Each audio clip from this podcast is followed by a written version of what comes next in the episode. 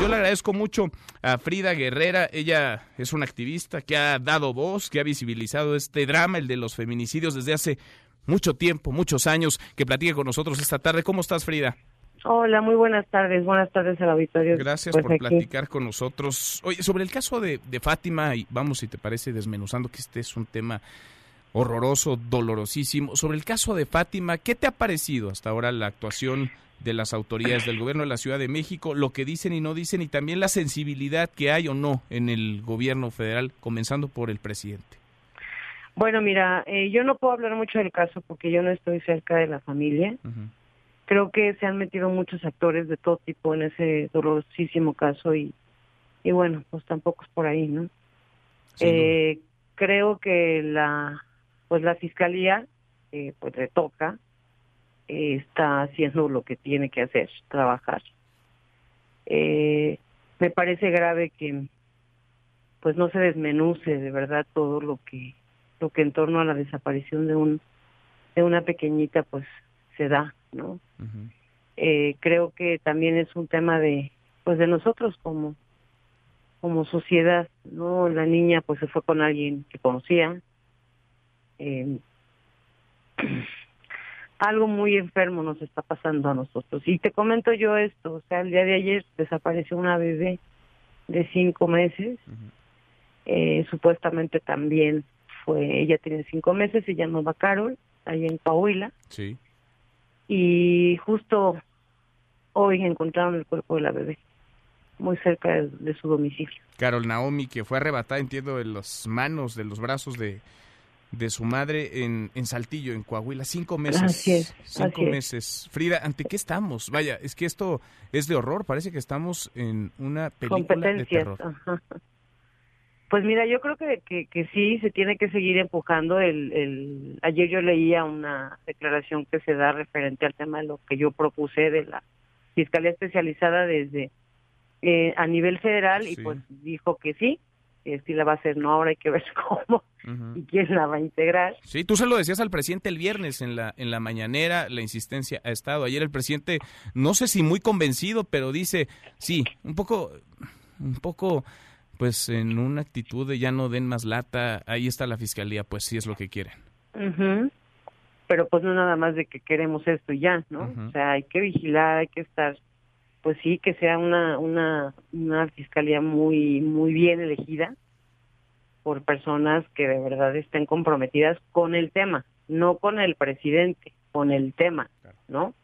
Y que obviamente al cuidar al pueblo, a las mujeres, a las niñas, eh, pues van a estar eh, cuidándole también la espalda al presidente. Yo creo que primero se tiene que entender que, que pareciera que en este gobierno y en otros, porque no es, o sea, nosotros no llevamos un año haciendo esto, no es molestar a los a los gobernantes en turno, o sea, nosotros venimos haciendo esto desde hace muchos años y otras muchas muchísimas personas que lo han estado haciendo desde años atrás. Y creo que pues se tiene que primero educar al, a estos a este gobierno y a los gobiernos en general eh, en la perspectiva de género que de verdad entiendan qué es la perspectiva de género.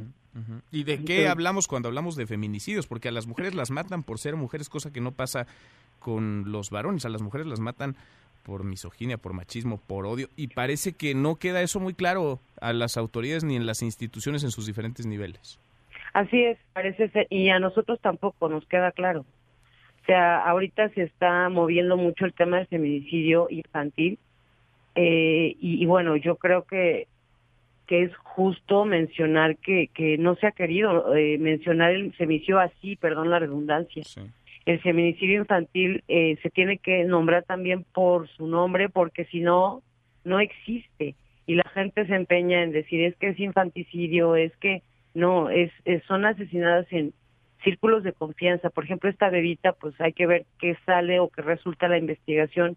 Pero también hay que meter presión, así como se ha estado metiendo presión en las autoridades capitalinas. En el Estado de México, el día de ayer fue encontrado un chiquito de cinco años en una barranca. Es un bebé, es un chiquito, es un niño que también fue ah, eh, pues desaparecido y, posteriormente fue encontrado asesinado ahí en una barranca, ¿no? Entonces, eh, tenemos que, que, que, nombrarle las cosas como son, tenemos que educarnos todos, eh, tanto los medios también, porque eh, pues también los medios nos centramos, desgraciadamente como es una, es la capital, nos centramos en un, en esta, en la ciudad, ¿no?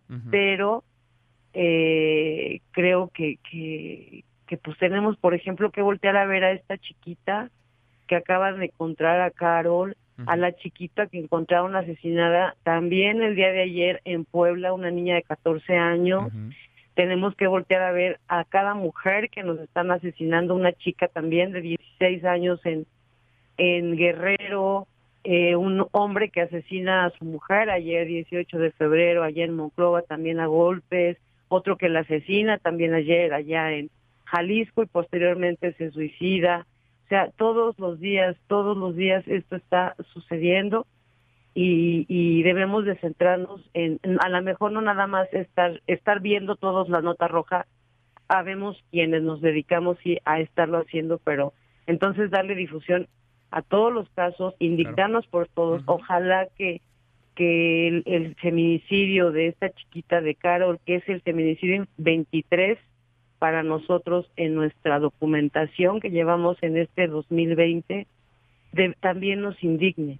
También exijamos a, las autoridades que hagan lo que tienen que hacer. En el caso de Fátima, pues las autoridades de la ciudad fueron las que tenían que entrar a, trabajarle, a chambearle, a investigar, ya están ubicadas las personas, bueno, ya están identificadas las personas que, que parece ser son las responsables, pero también hagamos que, que, pues que se investigue qué pasó con Carol, qué pasó con esta niñita allá en, en Puebla, eh, qué está pasando con cada una de estas mujeres, o sea, no puede ser que nos estemos habituando a, a pues nada más estarlas documentando hagámoslas visibles, pongámosles voz y rostro a todas. Porque no son, no son cifras, nada más, no son datos, tienen, tienen historias, tienen nombre, tenían sueños, tenían una vida, sueños arrebatados y tendría que haber castigo para cada uno de quienes participaron en estos horrores, en estos crímenes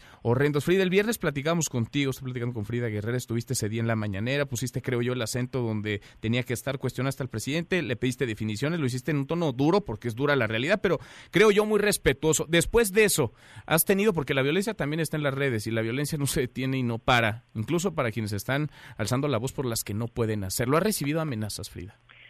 Ay, sí, no tienes idea. O sea, he recibido desde descalificaciones, desacreditaciones en, en todas las redes, hasta amenazas de muerte en contra mía, de mi familia, de las personas que me acompañan.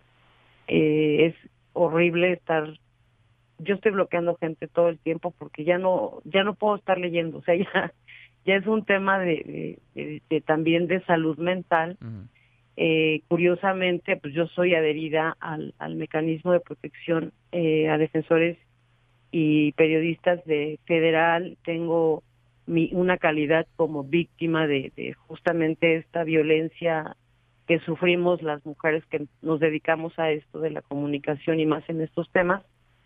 Y, y, curiosamente, pues ahorita que más necesito yo a mi a mi psicóloga y que ya tenía mi asesoría jurídica, que también tenía pues la comisión de atención a víctimas decide despedirlos, no se han comunicado conmigo.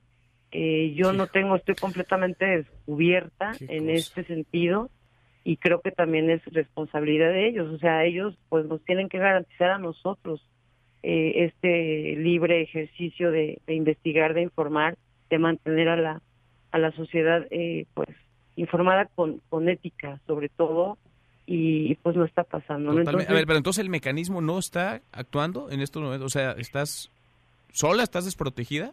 Mm.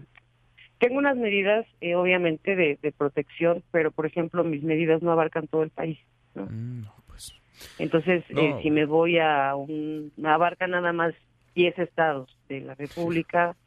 Eh, para irme, por ejemplo, ayer tuve que estar yo allá en Monterrey eh, y pues no me puedo llevar a la, a la gente que me cuida. ¿Por qué? Porque no les dan viáticos para poderme acompañar y O son una serie de cosas, ¿no? pero, pero tenemos que seguir, yo lo digo así. eh, entrarle a esto es quitarse el miedo, pero pues tampoco somos eh, mártires, ¿no? Hay que cuidar. Sin duda. Frida, te agradezco como siempre que platiques con nosotros y hay que, hay que seguir hablando del tema, hay que seguirlo empujando. Tú lo has hecho desde hace muchos años. Como siempre, nuestra admiración. Gracias. Gracias. Ahí los, nos veremos el, el viernes que voy a acudir a la mañanera a ver ah, qué nos dice. A ver qué dice, a ver qué dice el presidente. Gracias, Un abrazo, Frida. Gracias a ti. Otro para ti. Muy buenas tardes. Mesa para todos.